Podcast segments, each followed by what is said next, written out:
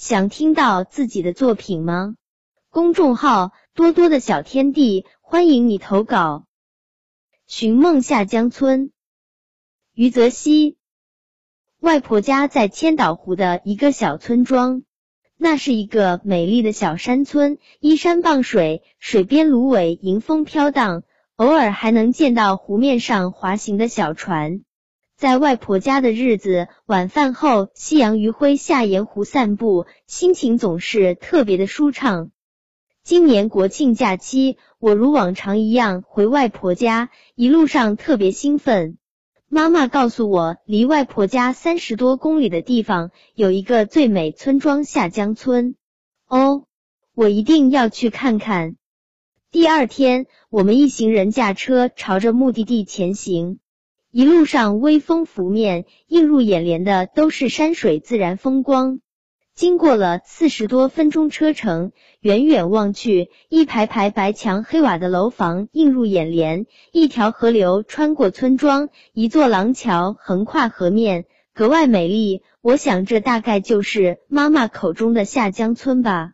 果然，不久我们看见了村头立着的标语：“下江村，梦开始的地方。”村里路面格外干净，街道两旁是白墙黑瓦的三层楼房。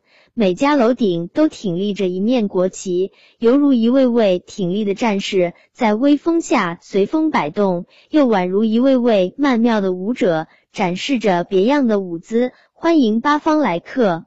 街道两旁开着各种各样的店铺，一派热闹的景象。